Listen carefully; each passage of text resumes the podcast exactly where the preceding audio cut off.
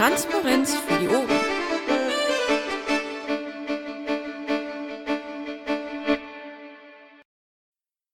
Yeah, um, good evening, everybody. It's um, Monday, the 16th March, 2033, and uh, we have a, a mumble discussion with um, Julia Reda, um, who is a MEP for the Pirate Party, and um, also the rapporteur for the um, InfoSoc, for the evaluation of the InfoSoc directive. And will present uh, first some um, uh, first the report, and um, after that we will open the floor for questions. Um, yeah, without further ado, Julia, the floor is yours. Yes, thank you very much for having me again uh, for this discussion round. We did another discussion round in German a few weeks ago, but uh, in the meantime, the uh, copyright reform has gained up some speed throughout Europe, and there is a lot of discussion around it in different countries at the moment. So I'm very happy that we have the uh, possibility to have an international discussion today, and I hope that uh, a lot of the uh, members from other pirate parties or interested people have uh, managed to make it and uh, use the Mumble software. So welcome everybody. I'm Julia Reda. I represent European Pirates in the Parliament, and I have been appointed as rapporteur for the evaluation of the European Copyright Directive. Uh, what does that mean? Well, uh, when the new European Commission was uh, elected a few months ago, they said that one of their top priorities would be to make it easier to offer um, all kinds of works through the internet and to create one uh, digital single market. Uh, and of course, uh, as you may well know, uh, especially when it comes to copyright questions, we're really far away from uh, this option. There are still a lot of uh, national borders on the internet that really don't make sense. For example, that if you're watching a video, you may very often see this video is not available in your country. And also, we have the huge problem that even though people are exchanging uh, culture, music, films throughout the internet out and what is not allowed is actually quite different in, in different European countries. So for a normal person, extremely difficult to actually follow uh, copyright law if you want to be creative on the internet. If, for example, you're making your own videos and music and sharing them uh, over the internet and or if you are participating in a, a, collaborative project like Wikipedia, for example, there are a lot of potential uh, copyright hurdles that you could run into. And so one of my big goals for this evaluation is to show that the current copyright rules are much too complicated to be followed by uh, regular people who are confronted with copyright on an everyday basis and that they are uh, in many cases really not serving the interests of authors because they are creating artificial barriers for them to reach audiences in new countries and quite often uh, you have the problem that people want to pay for a service like a streaming service uh, like Netflix or Spotify, but actually they can't because uh, the works that they would like to see are not available in their country or the offer uh, is, has not been rolled in their country yet. So the overall goal is to make easier on the one hand to freely share culture and to really know uh, what is allowed uh, on the internet and on the other hand to also make it easier for artists to uh, sell their works over the internet.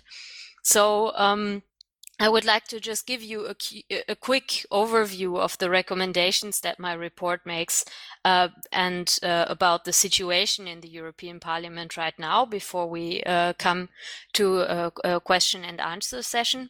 So uh, the central demand of my report is to create on a European level, not just European copyright, but also universal users' rights. So that means the exceptions to copyright that exist for many uh, important public policy purposes, like, for example, for education or for freedom of expression, all these exceptions should be the same in every EU member state. So you should be allowed under the same circumstances to make parodies of copyrighted works, to quote from them, uh, to use them for educational purposes, and so on and so forth. Uh, the second problem that we have with the current copyright, uh, where we really need universal users' rights, is that uh, a lot of the existing uh, copyright exceptions are formulated in a way that doesn't really work on the internet. For example, uh, libraries are allowed to lend out a physical book, but they are not allowed to lend out an ebook over the internet. And so they are dependent on the goodwill of publishers who uh, enter into agreements with them. So uh, there, I think if we want uh, libraries to be able to fulfill the same uh, objectives of public education that they used to fulfill in the past, we also need to make sure that they can fulfill the same job on the internet, for example, by lending out ebooks. Um, the another uh, issue that we have there is that some of the exceptions were um, not taking into account new forms of use. So, for example, in a lot of European countries, like in France, for example, you're allowed to quote from a text, for example, if you're doing a, a, a criticism of a literal work, but you're not allowed to quote from a video. This is, of course, a problem, for example, who are, for people who are doing Let's Play videos on YouTube. They are doing reviews of video games, which uh, are uh, critical of the, of the work and are maybe giving a recommendation to buy this video game or maybe not to buy it, and are generally a form of free advertisement, but uh, unlike, for example, when you're criticizing a book, making such a quotation is in many countries not uh, allowed without the consent of uh, the right holder. But of course, uh, if you're a video game company, for example, you don't really have an incentive to allow somebody to quote from their work, for example, if their review is uh, bad. And so I think uh, if we want to make sure that for new forms of art like video games and videos, if we want to have uh, valid criticism and uh, an open discussion about these works, we need to make sure that the right to quotation also applies to these new forms of expression.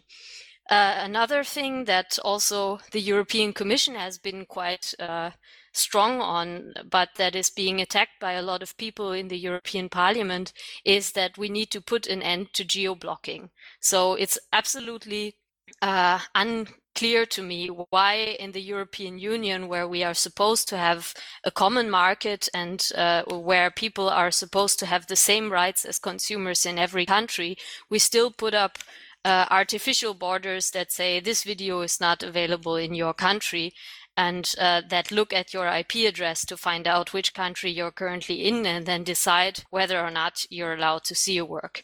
So this really needs to end. And uh, I think uh, this is kind of at, at the core of what the European Union is for to, to have this common market. And another thing that uh, is also central to my report is that uh, if some money is collected for the compensation of rights holders, so for example, uh, in a lot of countries there are levies for uh, the the ability to make private copies. Uh, that this money actually ends up with the authors and is not uh, paid out to rights holders or used for um, the bureaucracy within the collecting societies that are collecting this money. And there needs to be absolute transparency about how much people are paying in these levies, what happens to this money, and how much of it actually ends up the authors. And uh, this also applies uh, to the area of contracts. So, for example, uh, if an author is made contract with a publisher, they should be able um, to uh, get their rights back. For example, if they've made an exclusive contract and the publisher decides for one reason or another not to actually bring the book to the market. So this would be a question of um, of copyright contractual law and of uh, ruling out these total buyout contracts that make it extremely difficult uh, for authors to negotiate a fair price for their work.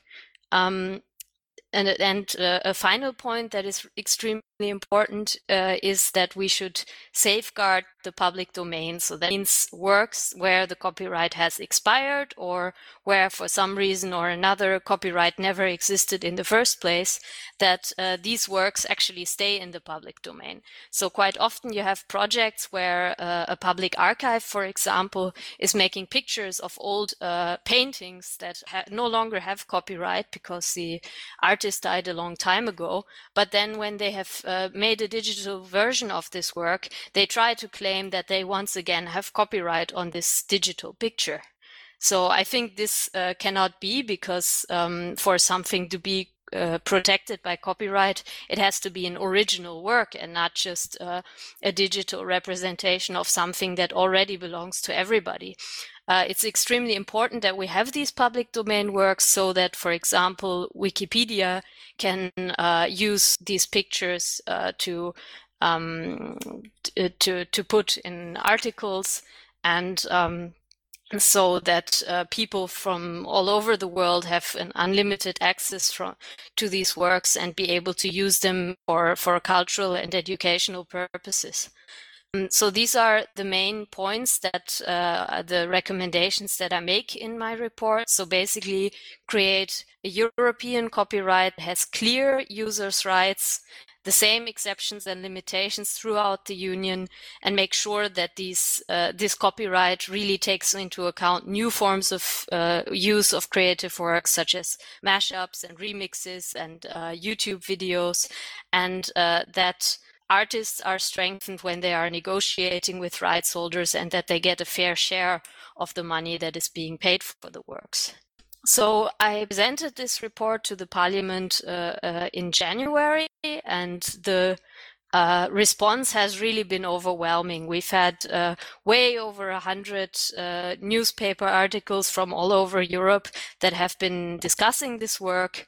Uh, some positively, some negatively, and um, of course, the lobby attention around this issue has also been very fierce.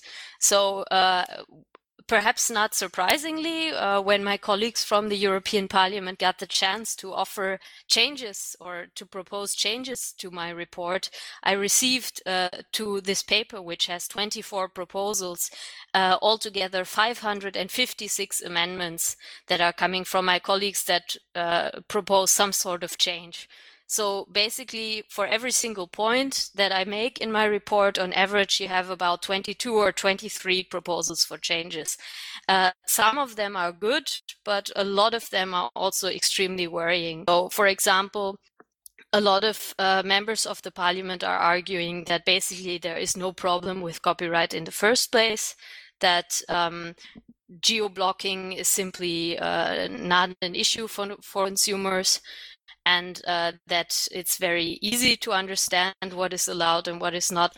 And uh, I find that uh, pretty hard to believe when you consider that uh, in the last year alone, when the European Commission was uh, asking people about their issues with copyright, really thousands of people wrote to them and said that they had experienced this problem, that videos are not available in their country, and uh, that uh, they want to pay for certain services, but actually they don't find an adequate for pay offer and also from the side of uh, of authors of uh, copyrighted works actually quite a few of those who replied actually said that they would like to have more common european rules but now uh, you have a lot of uh, pretty powerful rights holders organizations that are arguing that any form of uh, common European rules would be dangerous to the cultural diversity in Europe. Um, I uh, so basically they're saying that you need different rules in every country in order to have lots of different cultures in Europe. I don't find that convincing at all. I think Buddy is uh, pretty capable of uh, choosing to uh, view and to share works in many different languages and from many different countries. And we don't need to protect our cultural diversity and, for example, our German films by making sure that people in Germany cannot watch anything else because videos are blocked in Germany. So I think uh, we should really celebrate the different cultures that exist in Europe by making them available to as many people as possible. Um, so this is the conflict that uh, we are facing in the European Parliament at the moment. Uh, the large number of amendments really shows that a lot of the members of parliament are interested in this report, but unfortunately, a lot of the proposals are damaging rather than uh, uh reinforcing uh, proposals that I have made and uh, especially people who are active in uh, creating new forms of works, like, for example, uh, creating YouTube videos, creating um, CC content, uh, and, and so on, um, should really be worried about some of the proposals that have been put forward. Uh, I just want to share a video with you in the links on the left side, which has been made by uh, some French YouTube artists who really say we need the ability to quote from videos, we need the ability to uh, have legal certainty for things like remixes and parodies, and make sure that we can share them throughout the European Union and uh, that this is not about uh, taking away from the artists, but it's about making sure that if something is legal in one country in the EU, it's actually also legal in another country and that you don't need to worry about sharing things on the internet as long as you've made sure that you've respected the, the uh, laws of the country where you created this work. So uh, yeah, thanks a lot uh, for listening thus far. And I think uh, we should open it to, uh, to questions. All right, people, step right up, step right up. Um, I've posted the link to the video if you're interested um, to the whole tree. I hope you got it. And I see we have the first people on the line to for questions. So um, let's take Pirate Slash. Yes. Um, when I uh, want to cover a music video with e-guitar and singing, and uh, I produce uh, such a video and upload it on YouTube non-commercially, uh, this is illegal. And uh, it uh, also, if one makes such an attempt, uh, causes some serious problems like that one's account can get blocked and stuff like this. And uh, assuming that your proposals really will transform into law in a couple of years, would uh, this concrete problem still be the case, or uh, would it then be legal to cover music and upload it on YouTube non commercially? Okay, uh, the connection was lagging a little bit.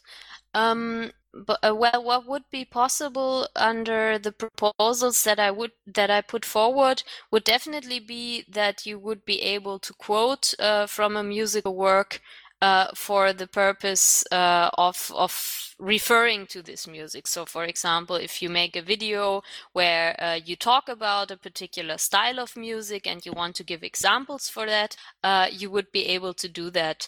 Um, what you're describing is when you make a video yourself and you um, uh, underline and you take an entire song or something like that to play in the background uh, it would depend a little bit. I make uh, several proposals that go in this direction.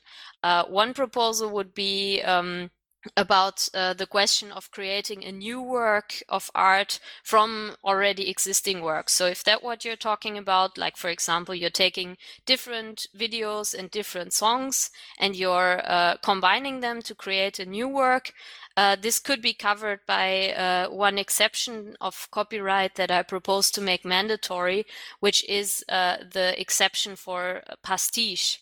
Uh, pastiche basically uh, or, or, another word for that would be homage, so that you are taking existing um, works of art and you are creating a new work of art and making reference to this. Uh, one really good example of this is uh, Kutiman, who is a, a, video artist who is taking YouTube videos and mashing them together and taking the sound from them to create something new. Uh, you may still have to pay if you are just uh, you know, showing some sort of video and just taking the entire song and not really creating a new work of art from it. Uh, however, for these kinds of uses, um, YouTube actually has some programs that makes it relatively easy for uh, artists to um, to allow this and to have the possibility to get a share of uh, the advertising revenues uh, that are created from people who are watching this. I think this is probably not the worst idea in the world, but there uh, I think it should be more transparent about uh, how much money uh, Google is actually making from the advertisement in this case and uh, uh, how this is distributed. But for for actually remixing and creating a new work of art from existing art, th this would something would be something that would be allowed and uh, I'm just gonna post the link to to the Kutiman thing so you get a better idea of uh, what I'm talking about. Maybe just to clarify, if you want to ask uh, questions, just jump to the room called Saalmikro um, and well ask your question or post into the um, write your question into the the, the pad. Um, I'll be posting in a minute. Um, I think you could, you could ask it in English, French or German. Ähm, ihr könnt auch Deutsch fragen, wenn ihr möchtet. Und wir übersetzen es dann. Next up is uh, TSP. Yeah, I hope you can understand me, Senficon, correct? Yes. Okay, I will make it short. Um, um, I have the question uh, about um, your cooperation with Amelia Andersdotter. What do you think about this in such uh, huge or small cases? Um, I had the impression that this cooperation between her and you are not just uh, the best. And then my second question is, uh, what what do you think about the status of the PPEU? Uh, we had several discussions also with Jill um, as, um, oh, some weeks ago, and it seems there is a lot of problems. Uh, you like to solve these prob problems uh, with more actions, or you say, "Oh, these problems can be solved by its own," or whatever. So Paul, please uh, answer to these two questions. Let me just interrupt you there. The session here is about copyright, um, unless you, you want to answer. Yeah, but that was a co copyright thing, the first question. Uh, I did ask exactly how well she did work or how well she does work with Amelia uh, together in the copyright and patent points. And um, we had a longer discussion also with Jill about the yes, po postcard we got, we action, which, which did fail. Please don't disturb my words. That would be interesting. Um, yeah, and I would like to know from Senficon why this action, this postcard action of 6,000 postcards did fail. Okay, I have a little trouble understanding you because the connection is lagging, but I hope I'm uh, uh, you can understand me well. Perfect. Okay, so uh, on the question of cooperation with Amelia, um, I have shared a draft of my report uh, with her before uh, I submitted it, and she was part of a workshop that we did at the 31st uh, Chaos Communication Congress, uh, which uh, took place shortly before New Year's Eve. And um, I mean, uh, some of the things that she suggested that I should put in the report, uh, unfortunately, I couldn't include because there was a character limit of uh, 6,000 characters. However, uh, at the same time, a lot of her proposals I took on board. And um, uh, regarding the criticism that she voiced after I published the report, I think it's mostly a disagreement about strategy. it's the question of whether or not um, we ask for a quick copyright reform which allows us to change the things that uh, are possible under the current international treaties or whether we make a fundamental criticism of copyright and really discuss everything that is going wrong uh, on an international level. Uh, there, I have to say I uh, went for the first approach of saying, hey, what can we change right now that would drastically improve the situation in Europe? And I chose this path because actually what I was appointed for is to evaluate a particular directive of EU copyright law. And so I think it would have been uh, kind of misusing this uh, responsibility that I have been given by the European Parliament if I didn't actually write about this particular particular directive and instead just wrote about the international framework of copyright in general. And also, I didn't want to say that we cannot do a meaningful copyright reform before we have changed all kinds of international treaties. So if you've been uh, following the discussions around TTIP and CETA, um, you will be aware that uh, it can often be a problem that uh, we cannot make certain changes to the law because we have signed international treaties that uh, keep us from doing so. This is also the case for copyright. So, for example, the European Union has uh, signed an international treaty, uh, the Berne Convention, which says that for most copyrighted works, the minimum protection term, so the time before a work enters the public domain, the minimum has to be 50 years after death. So I could, of course, ask for 10 years, but uh, I, if I actually did this, uh, this change couldn't be implemented before we have renegotiated this international treaty, which would potentially take, uh, well, decades at the very least. I think we need to have a copyright reform within the next five years, within the mandate of this European Commission that has said it's going to reform copyright. This is why I'm asking for a copyright term of 50 years after the death, which is the minimum what is possible without changing the international laws. The same is true for uh, uh technological protection measures, for example, so copy protections on DVDs and so on. Um, Unfortunately, we have already signed international treaties that say that there have to be laws that uh, forbid the circumvention of these digital uh, technologies. Uh, so, since I think they are a bad idea in principle and uh, they usually uh, have a lot of unintended consequences, for example, for blind people who need to transform uh, an ebook to be able to read it on a in a way that is accessible for them. Uh, I, reject these uh, digital uh, rights management tools in general. But since uh, we have to make a reform that is actually compatible with the international treaties, I make proposals for specific things that can be changed right now to improve the situation. For example, by making it clear that uh, a technological protection can never keep you from exercising a right that you have under an exception or limitation. So, for example, if you have the right to make a private copy, and you may even have paid for this by paying a levy on the blank DVD that you've bought, then it's impossible that uh, technological protection uh, would keep you from actually making this copy.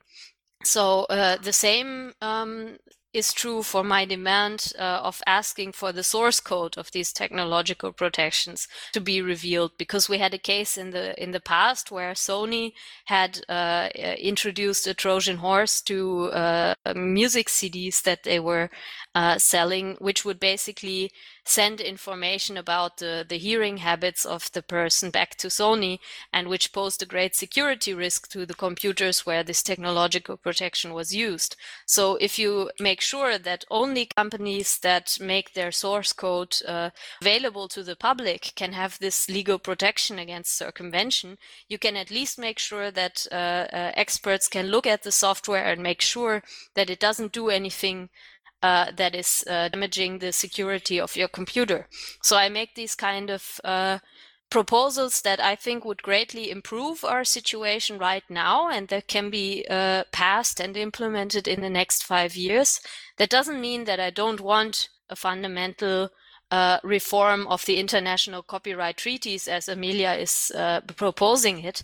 I just don't think that this particular report is the right place to ask for it. Yeah, and uh, about the PPEU question, I think it's a little bit off topic for this forum, and I'm uh, uh, so I'm going to skip that. All right, next question, please. Um, copyright in Europe. We have 67 people here. Yep, Mickey. Um, I put my first question in the pad. I'll try to shorten it. So, um, what effects will have the demographic demographic change in Europe on copyrights. What are your thoughts to that uh, through the years now, 2050 up to 2050? Um, well, currently in a lot of European countries, we have a situation where a lot of people uh, have been born uh, in a time when when there was no internet or when they didn't have uh, access to the internet.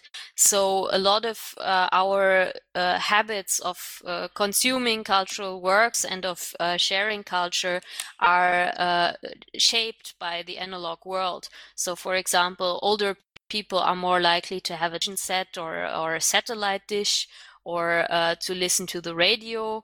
Um, and this means that uh, quite often they are able to uh, receive programs that you cannot receive over the internet. So, for example, uh, if you live um, in a uh, in a different country than your native language, you can get a satellite dish and uh, watch the TV programs from uh, the country of your native language but you can't do the same thing legally over the internet because uh, television stations or online service providers are forced to block uh, uh, access to these works on the internet unless they buy a license for every single country where such a work can be seen. So I think these uh, kinds of uh, peculiar peculiarities of copyright are going to have a bigger and bigger effect over time because more and more people will look at the internet as their primary source of information and of sharing culture. Um, Another thing that is changing um, that I've recently thought a lot about is that people are increasingly using technology uh, in their daily lives. So, for example, a friend of mine uh, has an electronic hearing aid, which is a relatively recent technology, and it's basically uh, transforming an analog uh, sound into a digital signal. And because he was able uh, to hear as a child, it's uh, possible for him to uh, to interpret this digital single signal and to hear again. So technically, under copyright law, this uh, what is happening in his hearing aid is a reproduction so that means a copy is being made and usually this re- requires the permission of the rights holder uh, the way that we are solving this at the moment is that there are exceptions for uh, making uh, temporary copies or for people with disabilities. So uh, if he listens to a piece of music, that doesn't mean that he is actually uh, committing a copyright infringement.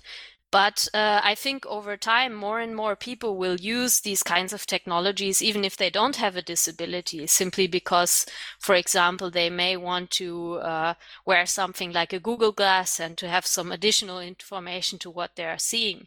So I think as technology becomes more and more widespread, um, we will have more people whose perceptions are mediated through these digital technologies, and thereby more and more parts of our daily lives are going to become um, subject to copyright law and we will really have to rethink whether uh, it's really a good idea to say that any kind of technical reproduction requires a permission of a rights holder. Maybe this fundamental concept of copyright law won't make sense anymore uh, as digital technologies become more widespread.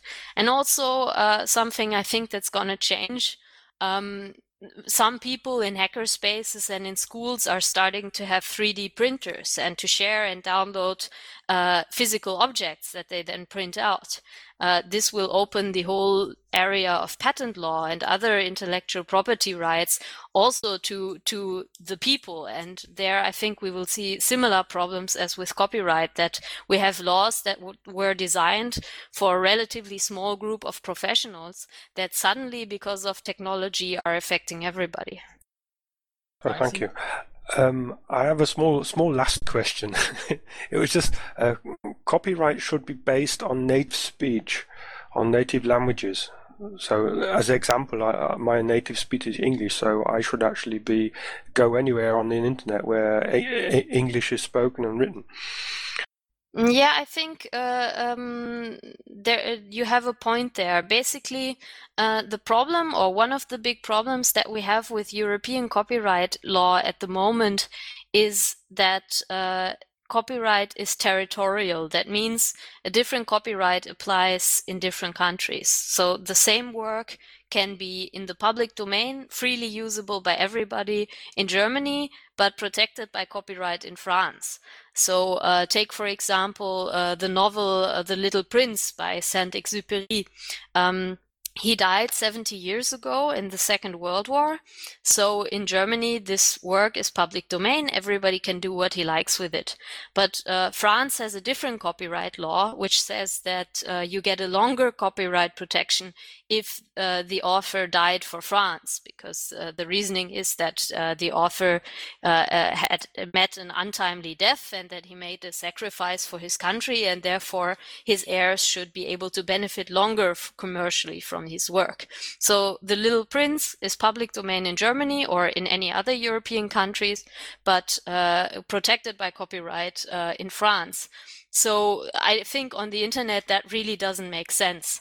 And uh, it would make a lot more sense uh, if, for example, uh, if if companies want to sell a particular work to to a particular audience, that they would sell separate licenses for different language versions, rather than saying, okay, the same work with exactly the same properties is protected uh, by my rights in one country, but not in another.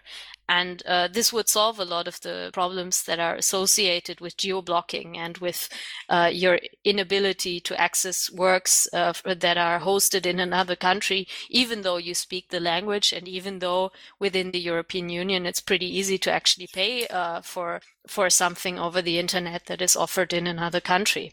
So uh, one of the example of that, uh, one of the conservative politicians uh, in the European Parliament was saying, well, I can't buy a Finnish bread in a German bakery either.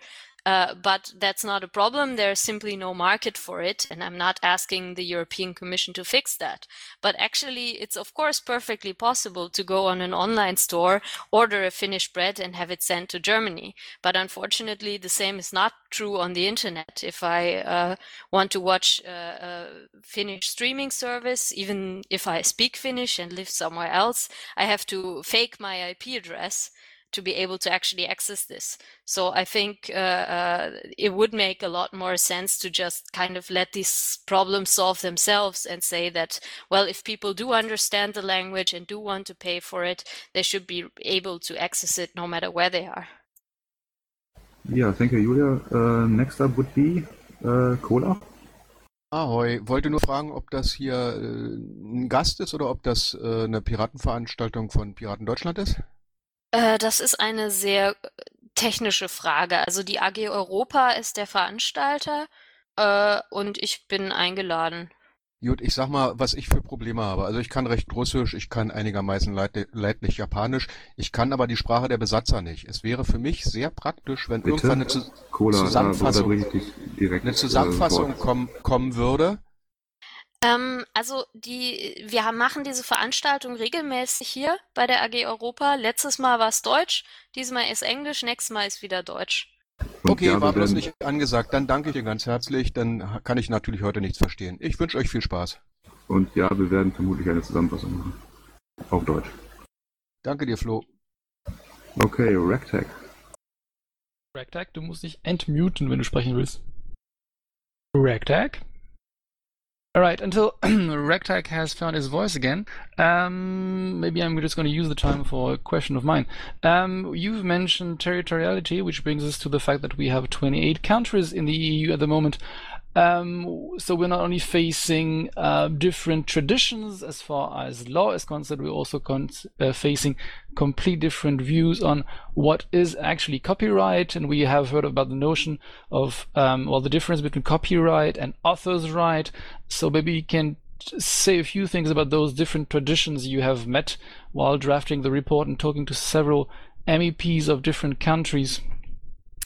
Um, yes. So uh, basically, um, copyright law has two different legal traditions in Europe.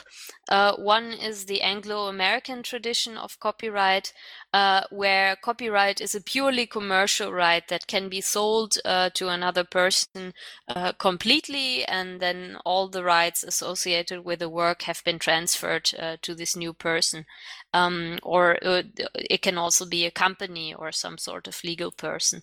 Um, the idea of this Anglo-American copyright law, uh, which can be found in in uh, the United Kingdom and in Ireland within the European Union, uh, the idea there is that the purpose of copyright is uh, to uh, to create an incentive for investing into cultural creation. So basically, uh, it creates a temporary monopoly on uh, the sale and the use of a copyrighted work, and thereby somebody who has made an investment, for example, by financing an author, uh, this rights holder should be able to to get a return on their investment. Um, there are, of course, a lot of problems with uh, with this idea. For example, um, the fact that copyright is not uh, limited to commercially exploited or exploitable work, but also applies, for example, to official works that are made by the government, for example, uh, uh, official press releases or um, internal memos that are written by the ministries. Um, of course, there, uh, this argument that copyright is supposed to uh, create an incentive for uh, artistic expression is pretty uh, pretty thin because uh, the government that is creating these works is doing this to fulfill a particular function.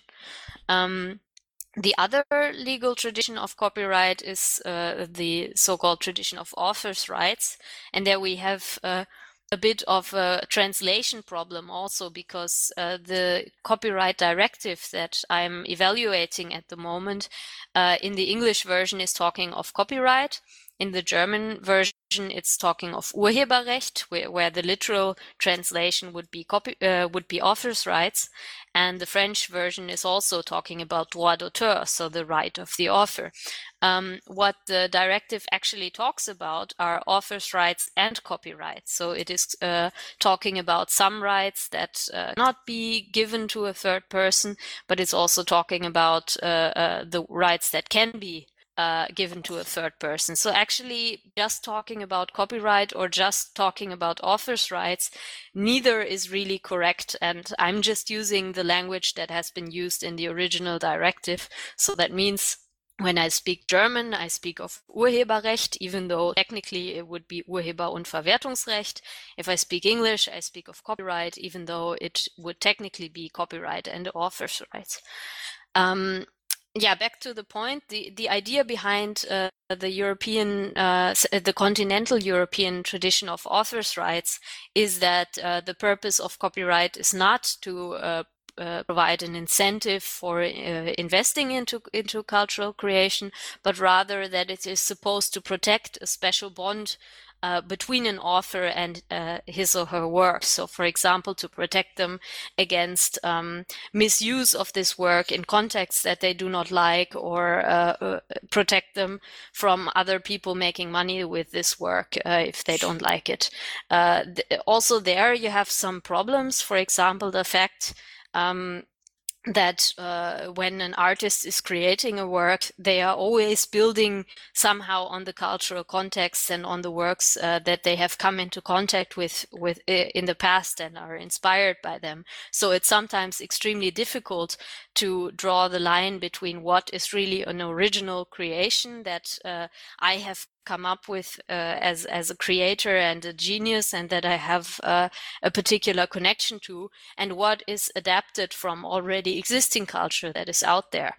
Um, my copyright report is not uh, attempting to answer this question to say that uh, one tradition of, of copyright or author's right right and the other one is wrong because i think this would be extremely unproductive and you if you uh, completely based your proposal on author's rights and didn't create any uh, possibility to sell some of these rights to a third party, you would actually have uh, pretty much every single country in the EU against you because even though some countries are always arguing that the tradition of authors' rights is really important to them, actually every single country allows the possibility to sell the commercial rights uh, to a work uh, to a, to another person.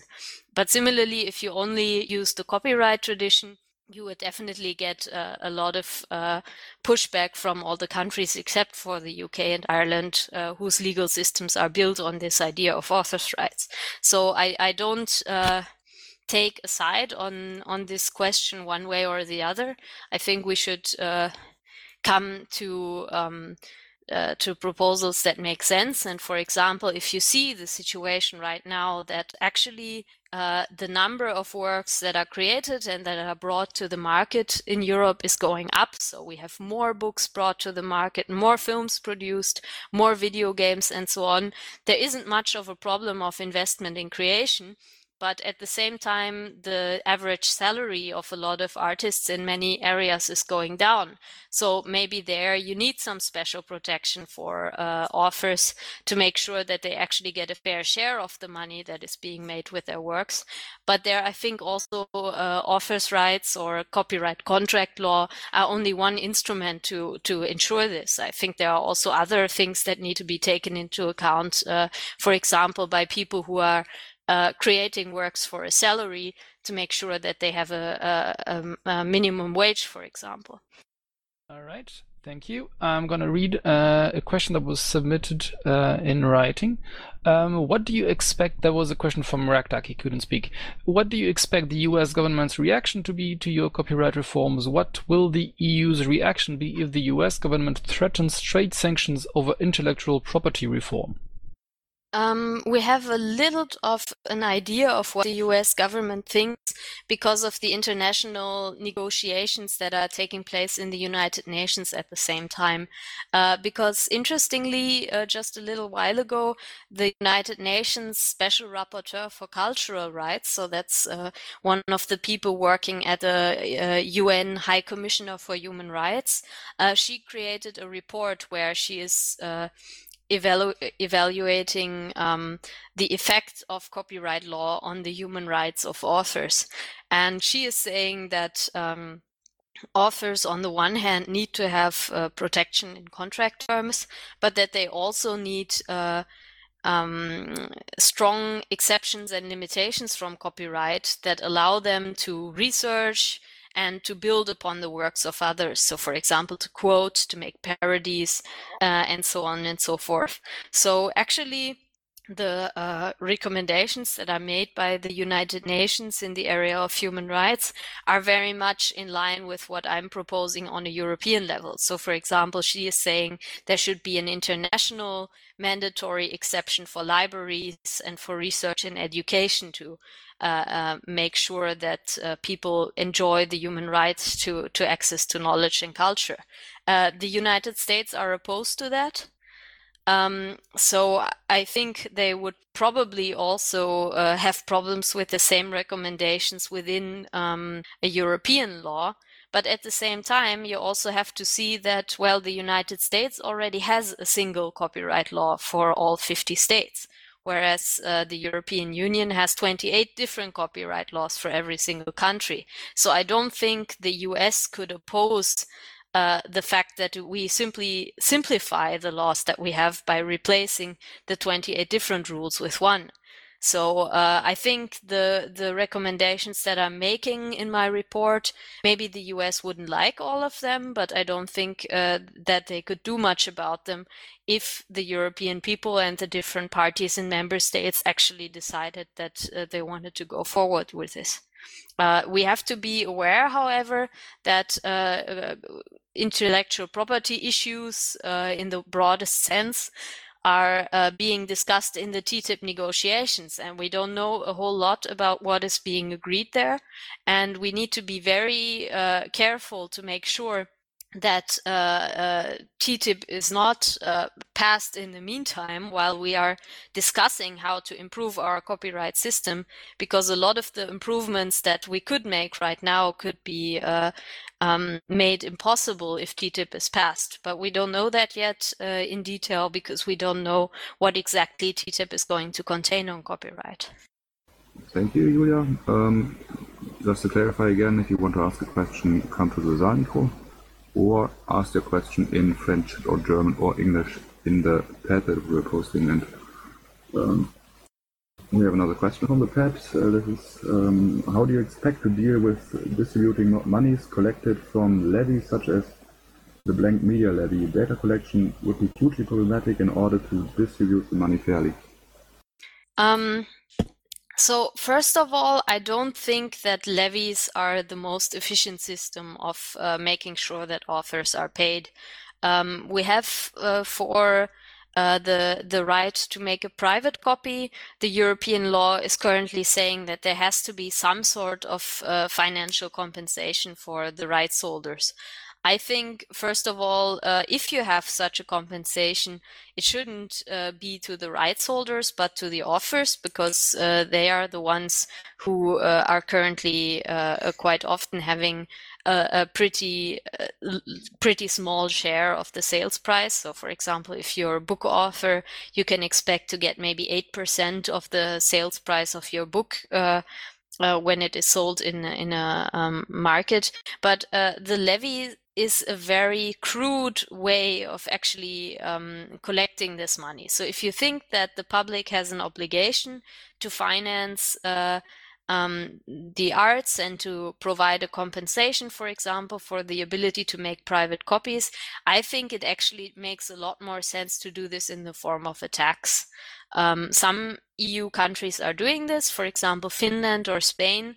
They are simply uh, uh, collecting um, the compensation for the right to make a private copy through the form of taxes. And if you did this in Germany, for example, it would probably amount to about 50 cent per person per year that would actually have to be collected through taxes. So we're not talking about a, huge burden.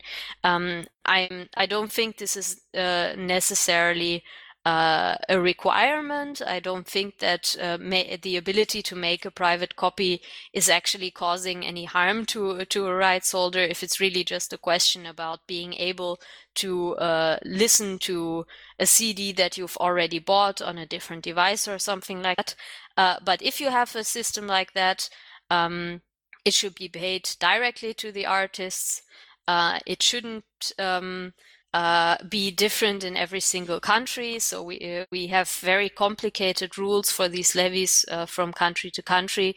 So, for example, in Germany, uh, the amount of money you have to pay for a printer depends on whether it's a fast printer or a slow printer. So some uh, uh, printer manufacturers are actually installing a driver that is artificially making the printer slower in order to be able to pay a smaller levy. So obviously these kinds of rules don't make sense and they are just hurting the consumer.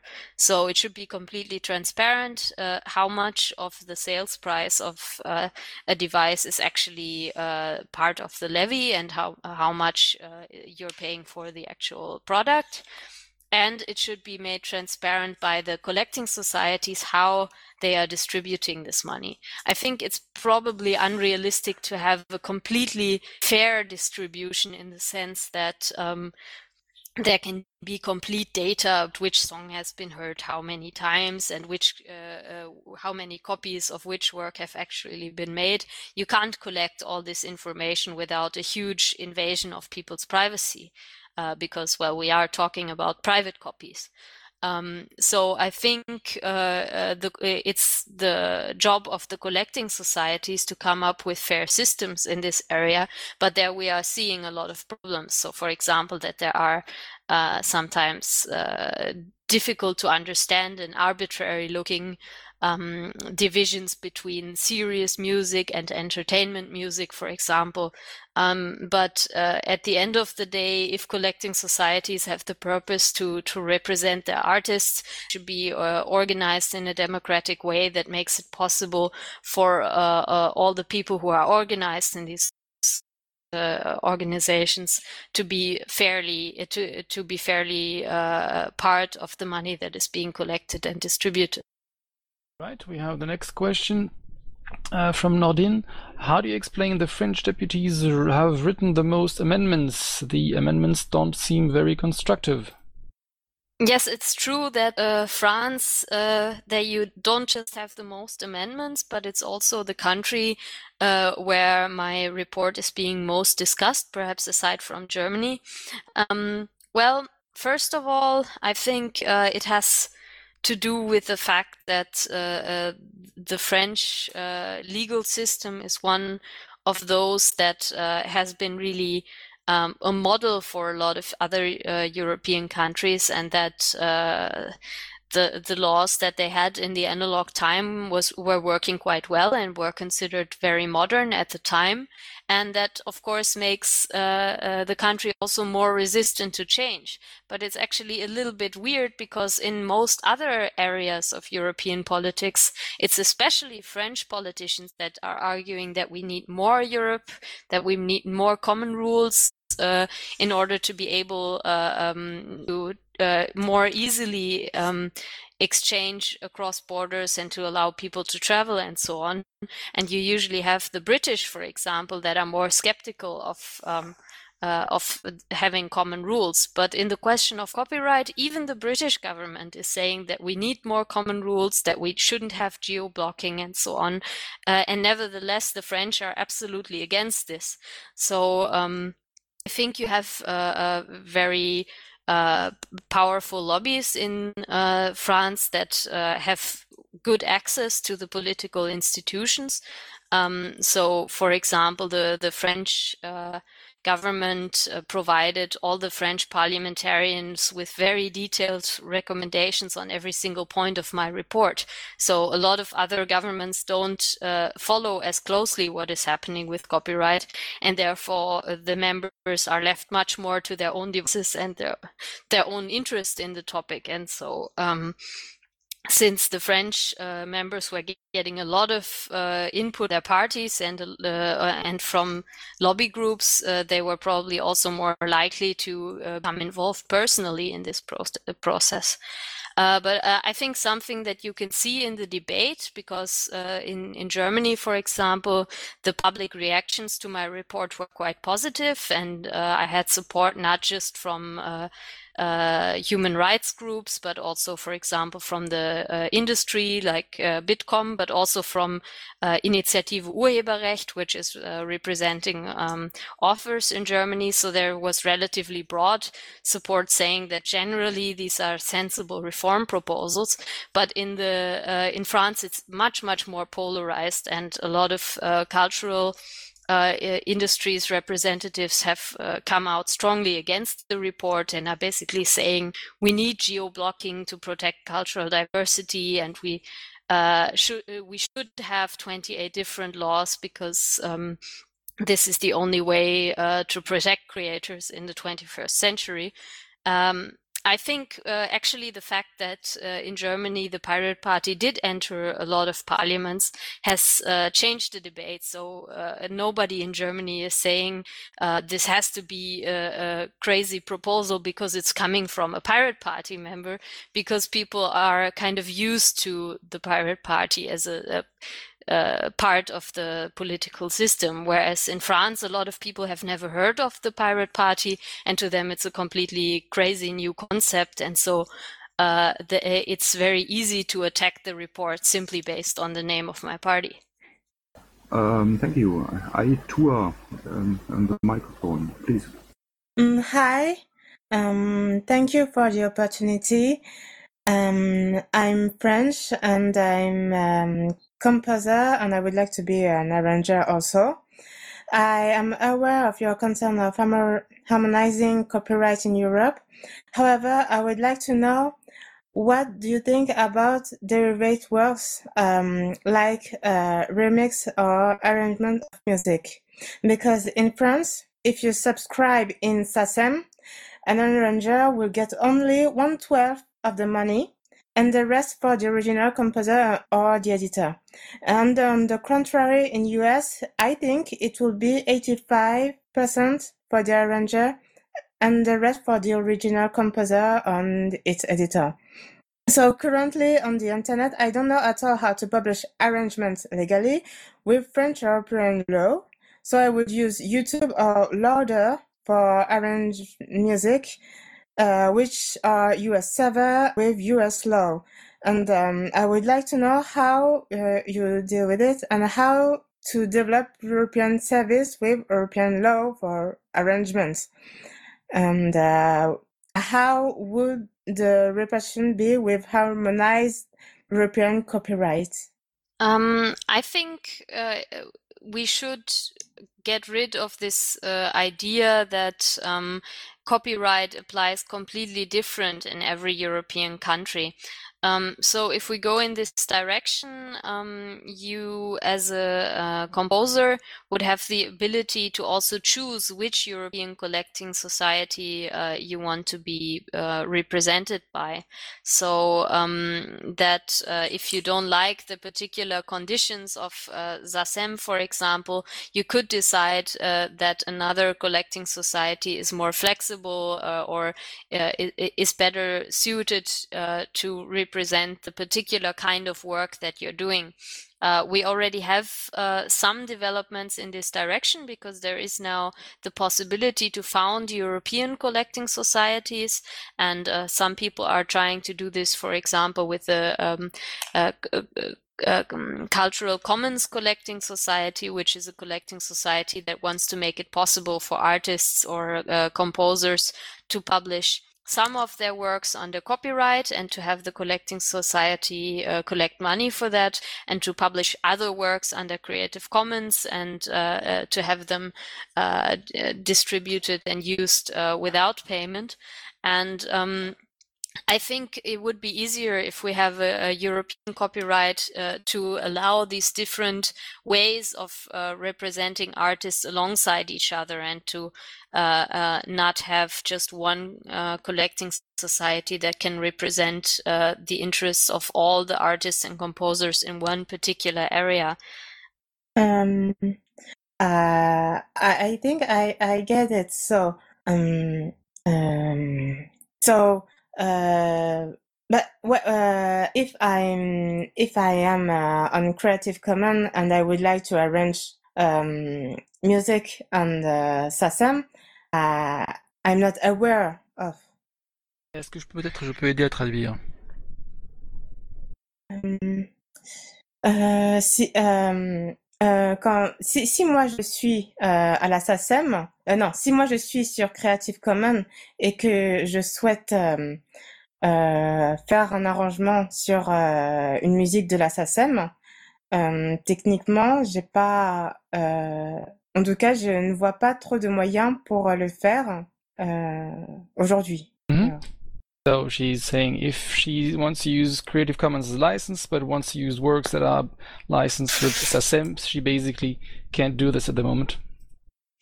Okay. Um, I think unless it's just a, a, quotation or something that is not protected by copyright, uh, I don't think it would be possible to to solve this problem completely through a European law because uh, I think the problem that you're describing is that you cannot take uh, the copyrighted work of somebody else and include it in an arrangement that you then uh, publish as Creative Commons.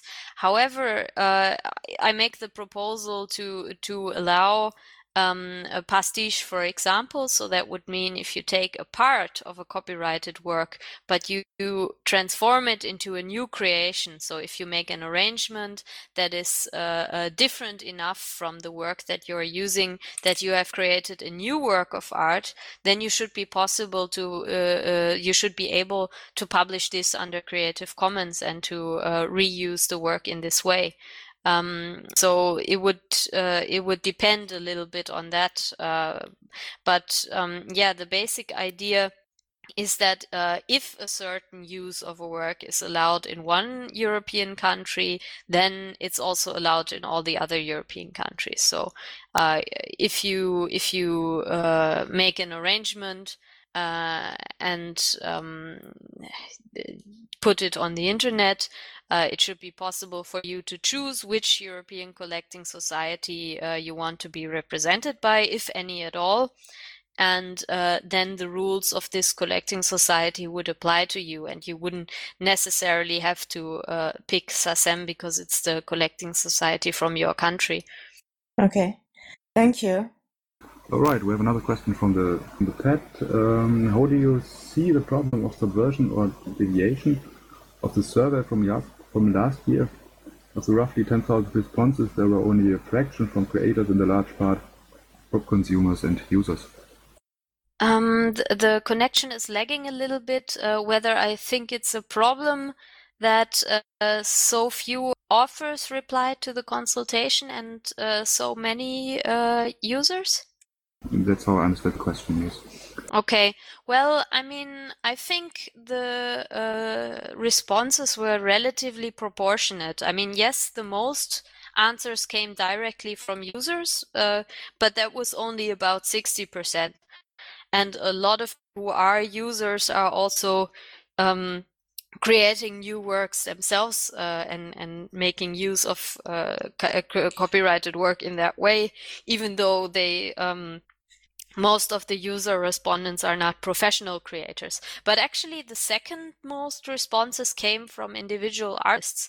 So uh, it was less artists than users, yes, but it was still quite a large number. And uh, one of the uh, problems that I had with the lobby meetings um, was that um, there were completely different groups that were overrepresented. So most of the lobby meetings and requests that I get uh, are from collecting societies, uh, publishers, and uh, services providers, so usually e either companies or collecting societies, but uh, uh, authors associations that are not at the same time also um, mm, collecting societies are relatively rare. So I think, on the contrary, it's one of the really good things about uh, the consultation last year that you had so many responses from individual authors and that you could see also some of the differences uh, between uh, rights holders, authors, and uh, collecting societies. So, for example, um, while uh, most of the authors uh, agreed with the collecting societies that they didn't want to have any additional exceptions. Uh, a large number of the authors agreed with the users that they want to have the same rules throughout Europe, even though the collecting societies said they would rather have national laws. So um, yeah, actually, you you got quite a, I think several hundred responses from authors, and I mean, uh, uh, of course, it could have been more, but I think it's a pretty good uh, basis for the discussion, nevertheless. Okay, thank you. Next up is uh, Philip. So I've wanted to ask you if your copyright reform will have any noticeable effects on the DRM systems that are being used with video games today.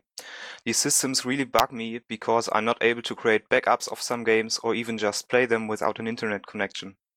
Um, well, unfortunately, we can't make uh, DRM completely illegal with the European copyright reform, even though I think it's a really bad idea to try and enforce uh, copy protection through technological measures uh, instead of uh, uh, through the law. Uh, but yeah, unfortunately, we've signed international treaties that say that we have to have the possibility to have these DRM. Um, however, uh, well, if you if you have an uh, a game where you have uh, an, that you can only play if you're online, you've probably signed some sort of uh, an end user license agreement. And uh, one of the proposals that I'm making is that uh, an end user license agreement cannot override uh, the rights that you have as a user. So, for example, you have the right to make a private copy. That means the end user license agreement uh, uh, shouldn't stand in the way of actually doing this. Um, so I, I, would have to think about what that would mean for, for an always online requirement.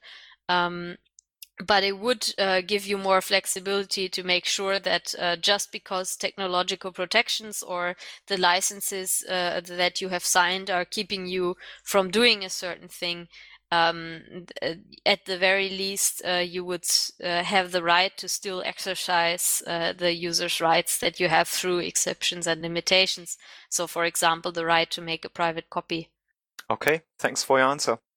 Uh, we have actually a follow-up question um, to the, the, the, previous one. Um, someone's protesting that those uh, collecting societies and publishers are the ones that represent the authors, so they're not supposed, not opposed to, to authors represent. Okay, discussion moved on.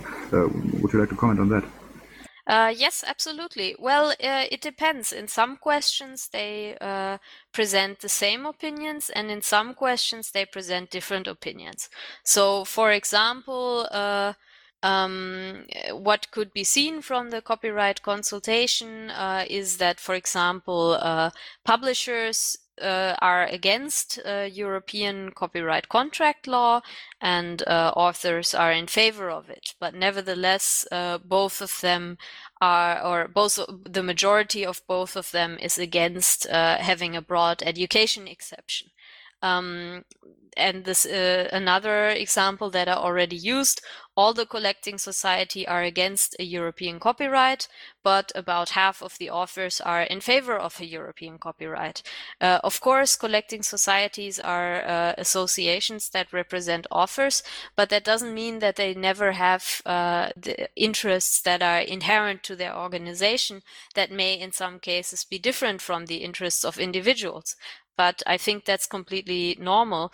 And uh, uh, for an organization that, even though it uh, uh, uh, represents its members, in some cases, its members may disagree with this organization. I think the important challenge is to um, to identify these differences and to think about okay why uh, might authors be more in favor of a european rule than collecting societies are? But uh, i'm not at all uh, opposed to the fact that there are collecting societies and that uh, authors are uh, having their rights represented in a in a collective manner. I think that's actually necessary under certain circumstances to uh, defend authors' interests against uh, the interests of uh, other companies that are commercially exploiting this work. So you cannot just say that uh, the collecting societies and the authors have completely identical interests, but you cannot say that they have completely opposing interests either. Okay, somebody submitted a question via Twitter. The question is um, what options besides copyright exist to remunerate authors and creatives? Why do so many people believe that copyright is property when it's not? Why are these imaginary rights being enforced to the detriment of the public? Well, uh, there are a lot of uh, ways of making money through creative works, and uh, there have been some recent studies that have been looking at uh, companies that are making money using works that are in the public domain. So uh, they are showing that it is possible uh, through a lot of ways um, to to make money with creative works, even if you uh, are not relying on the enforcement of copyright rules. Um, this can be done in in a lot of different ways. For some uh, artists are uh, using the way of uh, pre-financing their works. So, for example, through Kickstarter and and uh, these kinds of things. Um, some rely on microfinancing, where uh, they collect individual contributions from uh, fans who are regularly paying to maintain the work of a particular artist. Um, uh, but but there are a lot of uh, different ways of approaching this.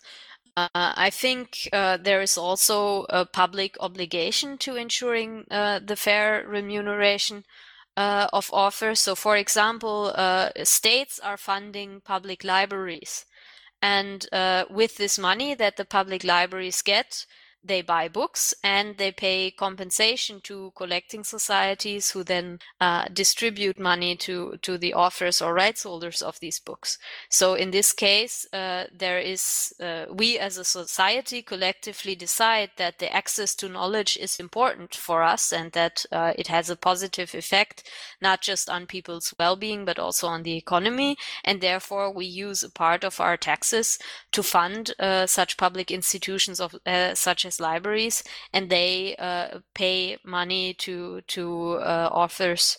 Um, uh, whose works they lend out. I think these uh, possibilities are also significant and uh, they are not hurting anybody. Of course, we do have a problem though if uh, at a, uh, uh, in times of crisis and austerity, especially these kinds of programs such as public libraries are cut from the public budgets. And so uh, there, I think we also need to take a bit of a broader view and make sure that uh, this doesn't happen and to be aware of the consequences it has for access to knowledge uh, on, a, on a grander scale. And um, then, of course, you also have to keep in mind that a lot of artists are actually employees. So, uh, for example, if uh, uh, a country or a city commissions an artwork in a public place or, or builds a building, they pay the architect to produce this particular work uh, of art. And uh, the same is true, for example, for public broadcasters that they may hire somebody to write uh, a screenplay for them and so on. And I think sometimes uh, actually uh, copyright is being used as an excuse to tell uh, artists that they may get some compensation down the long run, and uh, thereby it's justified to pay them a bad wage when they are actually creating the work that is being commissioned. So um, I think this uh, uh, employee relationship is also an important part of how artists make money in the real world. And uh, it's a worrying trend if, uh, for example, public broadcasters are not employing people anymore to uh, create uh, new films or new programs, but instead only rely on freelancers and tell them to use their copyright in order to to get compensation for their work. Thank you. Uh, next up is Binao on the microphone, please. Uh, yes, one of the issues that I noticed is that when you have an online service, um, such as YouTube, but also smaller services, um, there's always the question of how much the service should uh, deploy uh, regulation for copyright laws. Like uh, some of the smaller services tend to get away with just uh, responding to takedown notices and doing nothing else. But YouTube, because of the higher scrutiny, has taken a much more active stance, like trying to detect music and the geo blocking. Um, what kind of uh, uh, how how much does the the proposition touch on this this subject? Um, actually, it doesn't. I think most of the proposals uh, th- about uh, the role of intermediaries are going in the wrong direction. I think the most important thing that we need to have uh, in these services is to actually encourage competition. Uh, to make sure that, for example, uh, uh, artists have a choice of where they want to upload their works and uh, that they can choose also between different conditions and between different services. Um, the problem is if you uh, introduce more um, obligations on service providers than uh, to reply to takedown notices, then uh, you make it extremely difficult to start a new service in this sector. So currently, yeah, we have the thing that uh, the situation that the legal obligations on these services are relatively low, and so uh, it's relatively easy to start a new image sharing uh, site or a new video sharing site and to um, at least in principle be able to compete with the larger players like youtube. Uh, so i think if we introduced uh, liability for copyright infringements that are done by uh, third parties that are uh, uploading works to these services basically the company that is running the service has a choice. Either they need to employ a lot more people that actively monitor everything that is uploaded and that um, basically look at the content first and then decide whether it's a copyright infringement or not. Uh, this would, of course, extremely slow down uh, such services and make it extremely costly to run them, or they would basically have to pay a fee for possible uh, uh infringements of third parties.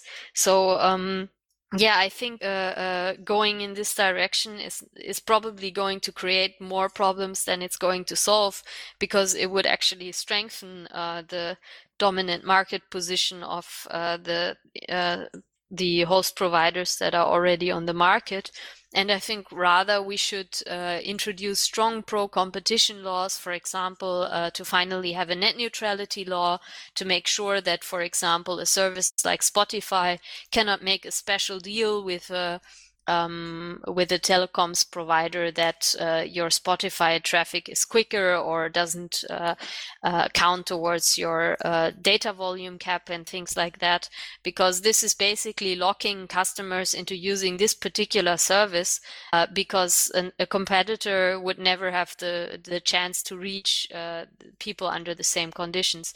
So, um, yeah, I would be very cautious against introducing any entry barriers into this market markets because we already have a problem that we have very few uh, services providers in these markets and that uh, competition is pretty low.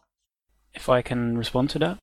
Sure. Sure, Yeah, I think um, one of the, the, the, issues that I thought um, was uh, possible for this proposition is uh, to make this area less specialized because um, I think the the um, you know many different laws that apply to this uh, are one of the issues of making this uh, actually quite a high uh, barrier thing to enter because you have to take into account the different law in the different countries. Um, is is it possible that maybe some simplifications uh, uh, apply? So you have to take into account this is the European way of doing things, and it can still be a low uh, low entry.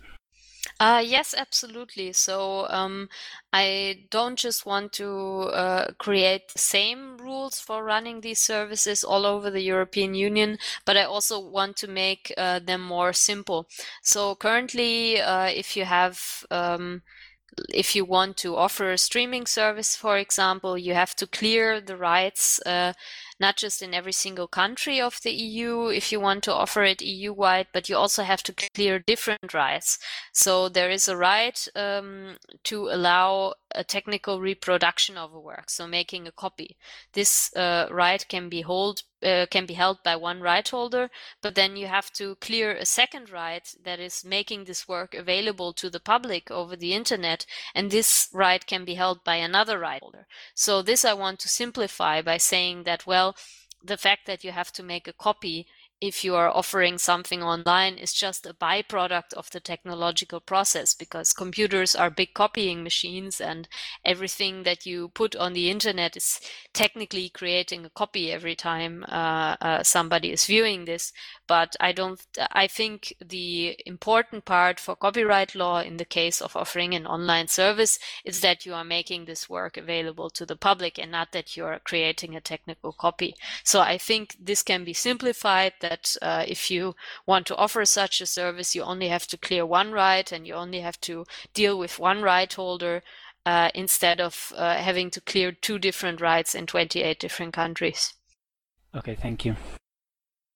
Uh, then I think we have another question from the pad. Uh, it's your turn, I think. Gilles? Um, okay, um, what is the Sorry, best way my to... mumble was actually. Okay, can you hear me? Yeah, Yes. we Oh, fantastic. So we have a question that came in French originally.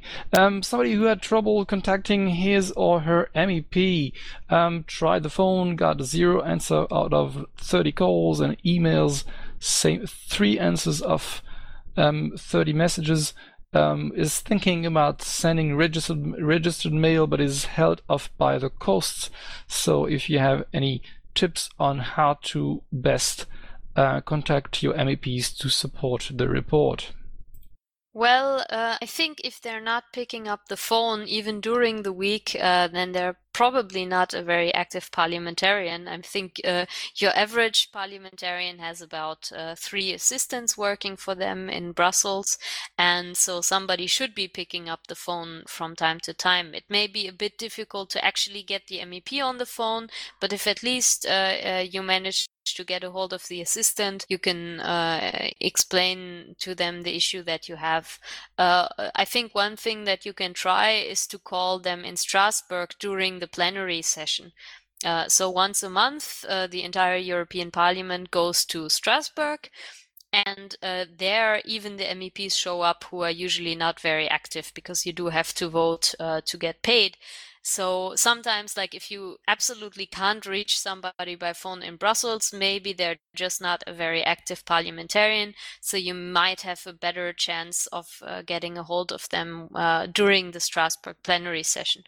Um, yeah, on top of that, I think even though it's a bit uh, outdated, actually sending faxes pretty helpful because um, parliamentarians get hundreds of emails every day, and uh, well, some of them who are uh, more more or less good with technology, they have a lot of filters that uh, make it easier for them to find the important emails, but still, then uh, it's uh, well, it can um, you can miss a lot of things, but uh, faxes actually come out directly out of our printers, and we don't get a lot of faxes. And uh, the only way to stop getting faxes is to turn off your printer. So every time you want to print something. uh, that at least then you actually receive the faxes. So if if you don't have any luck with email and phone, uh, yeah, by all means try sending them a fax. I think there are also uh, email to fax programs on the internet uh, if you don't have a fax machine yourself. Uh, but generally, actually making a call or if you have the possibility showing up um, uh, at uh, their local office if they have something like that. Is usually the most effective way because emails well we just get hundreds of them every day and we don't know to what extent they are automated and so on. So uh, they usually don't get nearly as much attention as uh, phone calls and faxes get. Okay thank you. Um, we have another one from the uh, pad is the aspect of employed creative workers who need to, for example, copies of their work for applications anywhere in mind? And have they any rights or uh, sold, sold their soul to the company?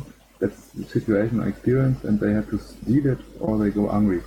Yes, the bosses though thought they are Steve Jobs.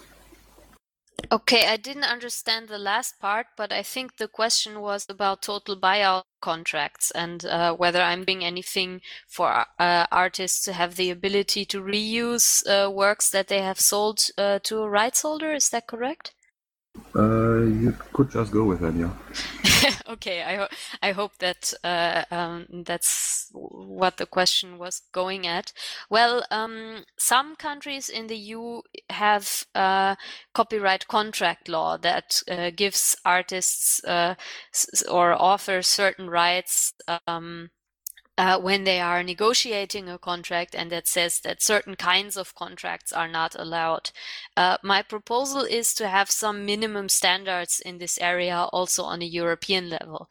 Uh, and uh, one of these proposals in particular, which is about the reuse of works, is uh, if you do sell the um, uh, exclusive rights to one of your works to a publisher, for example, and this publisher doesn't publish the work, after a certain amount of time, uh, the rights to this uh, exclusive use should fall back to the author, so that uh, you are not locked into uh, a, con- uh, a, contract with a right holder forever that is basically standing in the way of you actually making your work public. I think this shouldn't be the case. Um, I haven't put in an exact time because I think it would probably have to be different for different types of works. So, for example, uh, if you sell a novel to a publisher and uh, then maybe it could be fair to say that they have several months to actually bring this work to the market. But if you're a journalist and you've sold uh, the the rights to an exclusive uh, before you have the ability to republish this work would be unreasonable. So i think you would probably have to have special uh, uh, contract clauses for different kinds of authors and different kinds of works. But I am making the recommendation that the European Commission should put forward a proposal for uh, European copyright contract law. All right. um, I know time flies when we have fun, but uh, we are nearly at it.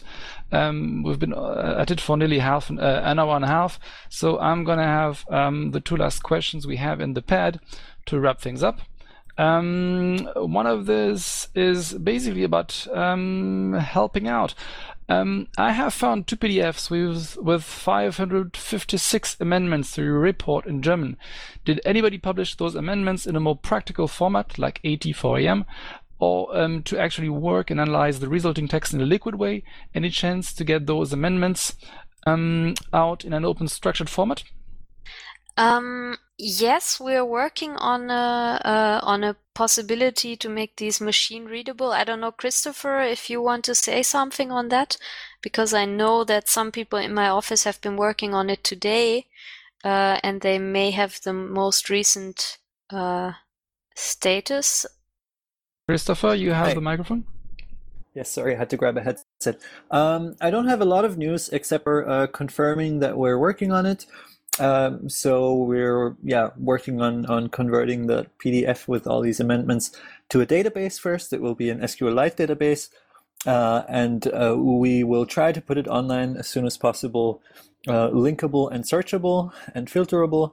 Um, and of course, we would also offer it as a download uh, the database if you want to go ahead and uh, do your own mining on that uh, big pile of data. Yeah, and I think we're, we've also been discussing um, how to best make uh, this rateable. So, for example, uh, to crowdsource the job of finding the most uh, dangerous amendments, perhaps, like, for example, the Germans might be very interested to see that one of the German conservatives has put forward uh, a proposal to introduce uh, the German Leistungsschutzrecht, the ancillary copyright for press publishers, to the European level, which I'm sure, uh, given the fact that a lot of Germans have had really negative experiences with this particular law, uh, this might be something that is particularly interesting for people in Germany and something they might want to write uh, to their parliamentarians about, maybe from countries where they know uh, how stupid this law has been in practice.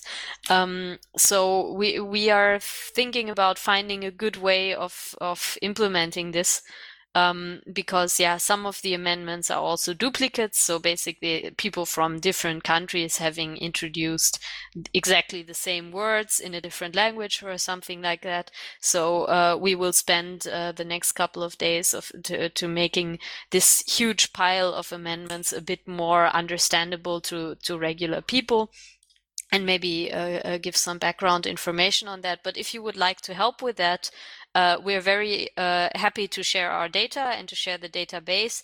And then you also have the possibility, for example, to put these uh, amendments into a crowdsourcing tool or to collect information on them and to build your own uh, campaign sites and things like that if you want. All right, and the very last one um, is about fighting. Um, some videos of police brutality have had false copyright claims to try to censor the videos, especially on YouTube. Under the proposed copyright reforms, what rights would people have to fight false copyright claims? Ah, that's a very good point. Uh, I think one thing that's really important that's in the report or in, in uh, the amendments that I've also tabled to my own report is uh, that um, you shouldn't be able to uh, take away users' rights through end user license agreements.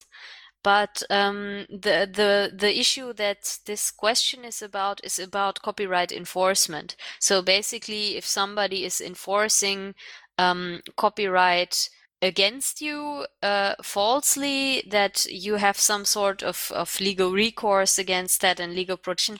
There the problem with my report is that i'm evaluating one particular copyright directive and this directive is not about copyright enforcement. It's about um, the substance of copyright law so really what is allowed and what isn't.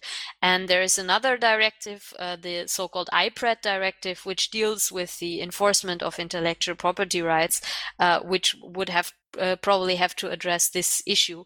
But I think uh, in order to strengthen users' rights against uh, this privatized enforcement, uh, it's important that um, private companies cannot just take away the rights that you have under exceptions and limitations, and they're uh, actually having the same exceptions and limitations in every EU country is already a good step forward.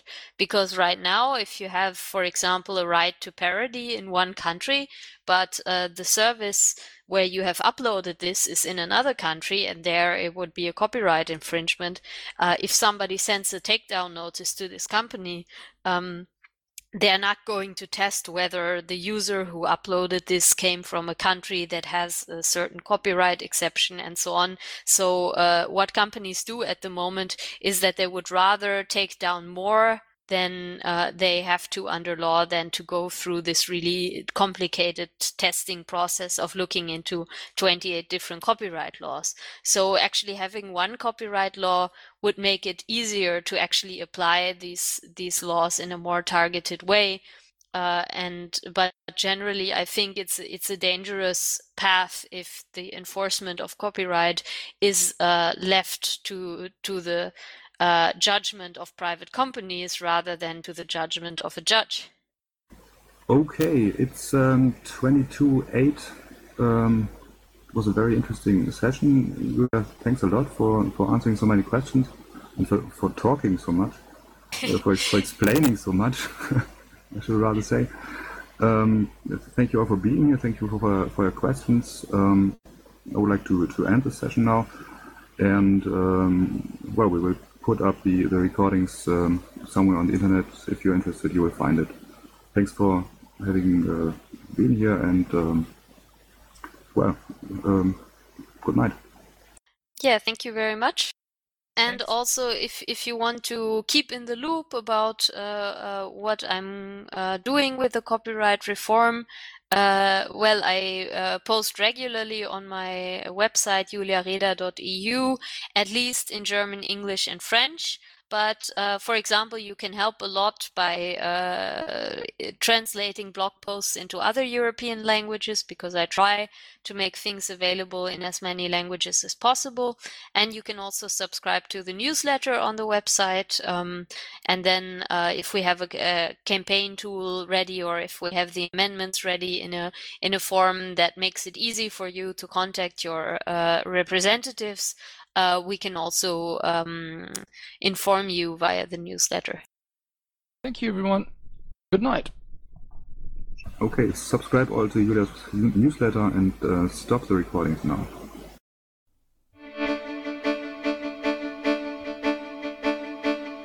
Intro und Outro Musik von Matthias Westner. East meets West unter Creative Commons.